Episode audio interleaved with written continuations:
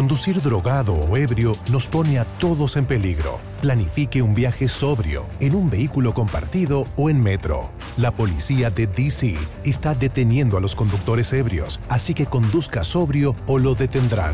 Mensaje de la Oficina de Seguridad Vial de DC y de la jefa interina del Departamento de Policía Metropolitana, Pamela A. Smith. Match believes that adults date better. Because when you date as an adult, you get to be a little irresponsible with really responsible people. Rip the clothes off someone who actually knows how to put them away. Fall stupidly in love with someone who's actually really smart. Forget being hot. Get them to ugly laugh. Ready to crush on someone who makes you feel whole? If you know who you are and what you want in a relationship, Match is the place for you. Adults wanted. Download the Match app today.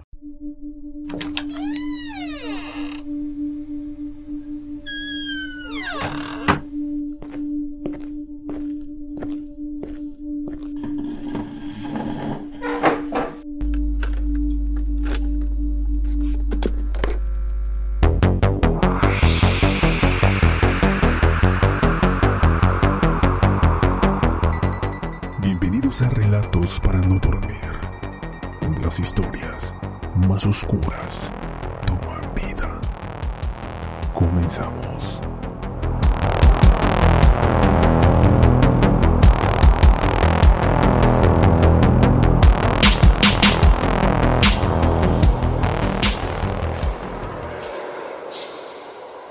Hola comunidad, antes de iniciar quiero invitarlos a seguirnos en Instagram. Nos encuentran como Relatos para no dormir. Y también que nos sigan en nuestro canal de YouTube. Ahora vamos a comenzar con nuestro siguiente caso. Lawrence Whittaker y Roy Norris, los psicópatas de la caja de juguetes.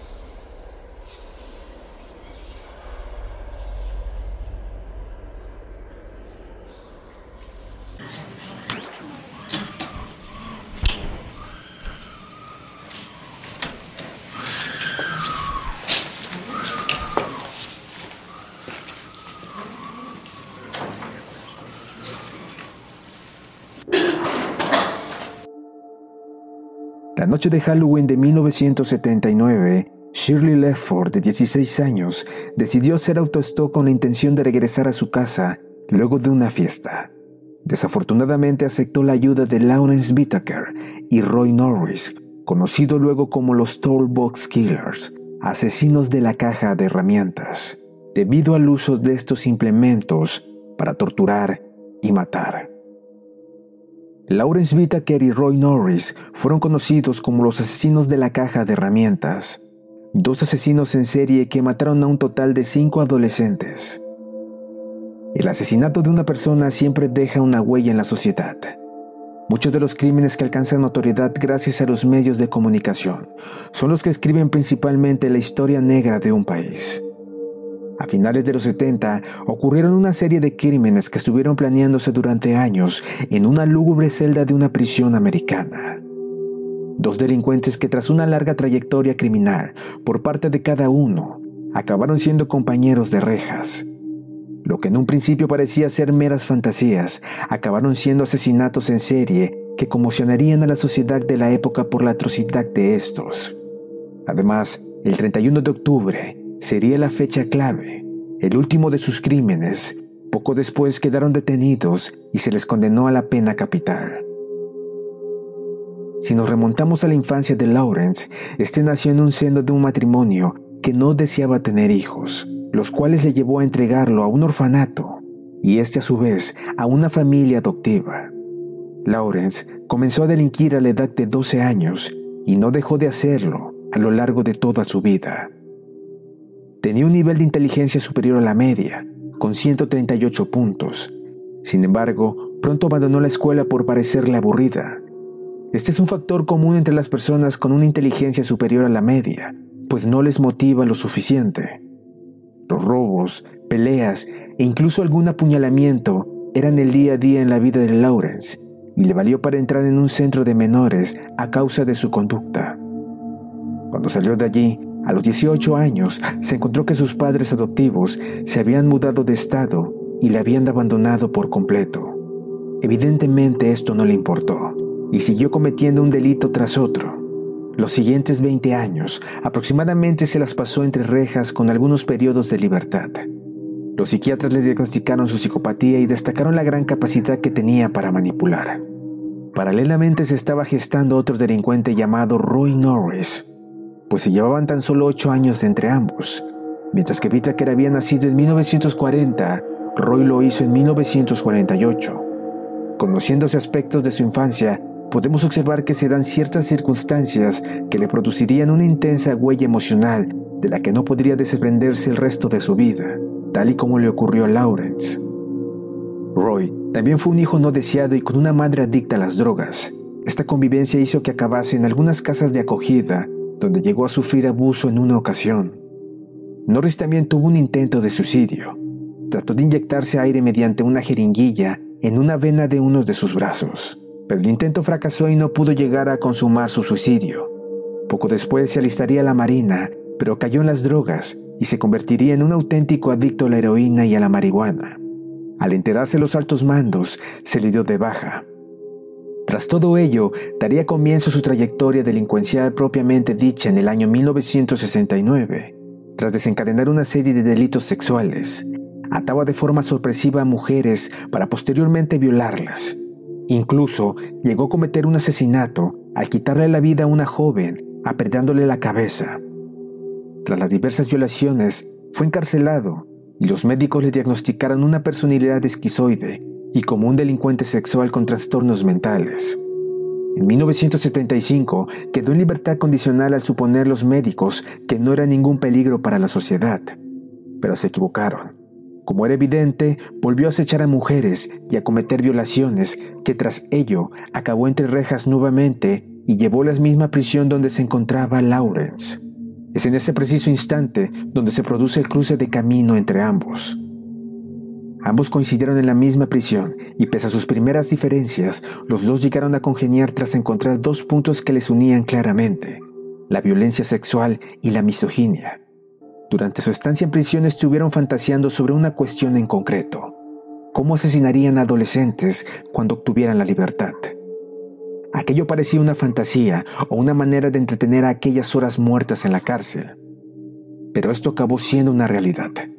Lauren salió tres meses antes que Roy de la penitenciaría y ambos habían logrado encontrar trabajo poco después, pero decidieron reunirse una noche en un hotel para replantear nuevamente aquellos macabros planes que un día se quedaron en el tintero. Aquella noche establecieron todas las pautas al mínimo detalle para llevar a cabo sus crímenes.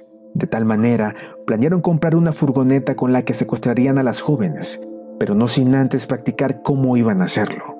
Por eso, conducían por la autopista recogiendo a chicas que hacían autostop, llegando a interactuar con una veintena de ellas. Sin embargo, no asaltaron a ninguna mujer y tampoco las agredieron sexualmente. Tan solo practicaban diversas maneras de acercarse a ellas para ganar mejor su confianza también para encontrar lugares apartados que fueran posibles testigos que pudieran verles.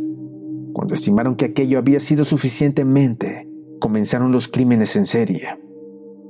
En un periodo de cinco meses, del 24 de junio al 31 de octubre, los conocidos como los asesinos de la caja de herramientas cometieron cinco crímenes. Todas sus víctimas fueron mujeres y siguieron un modus operandi muy similar en todos ellos. La última de las muertes fue la de Shirley Lynette Ledford, de 16 años, ocurrida el 31 de octubre del 79 y que les costó la detención por fin un mes después y las respectivas condenas por ello. Aunque ambos ensayaron cómo iban a llevar a cabo sus crímenes, realmente no habían ideado un plan estrictamente definido. Esto implicó que algunas de sus acciones eran relativamente improvisadas mientras merodeaban con su vehículo, en el cual habían instalado en la parte de atrás una cama. También habían escondido una caja de herramientas debajo y una nevera con varias latas de cerveza. Entonces vieron a lo lejos a la que sería su primera víctima. Lucinda acababa de salir de su iglesia que frecuentaba y Norris trató de acercarse a ella. Bajó la ventanilla y trató de convencerla para que subiera a la furgoneta. La invitaban a beber cerveza con ellos y a fumar un poco de marihuana. Esta primera estrategia no les funcionó en absoluto, así que decidieron conducir un poco más adelante y preparar su plan B. Abrieron la puerta corredera que tenía el vehículo y forzaron a Lucinda para introducirla dentro y cerrar la puerta de manera inmediata. De tal manera, y una vez dentro, la llevaron hasta el punto clave donde cometerían las violaciones y posterior asesinato. La chica no ofreció ningún tipo de resistencia y tras sufrir agresiones sexuales en repetidas ocasiones por ambos criminales, la estrangularon con la ayuda de una percha metálica que apretaron alrededor de su cuello.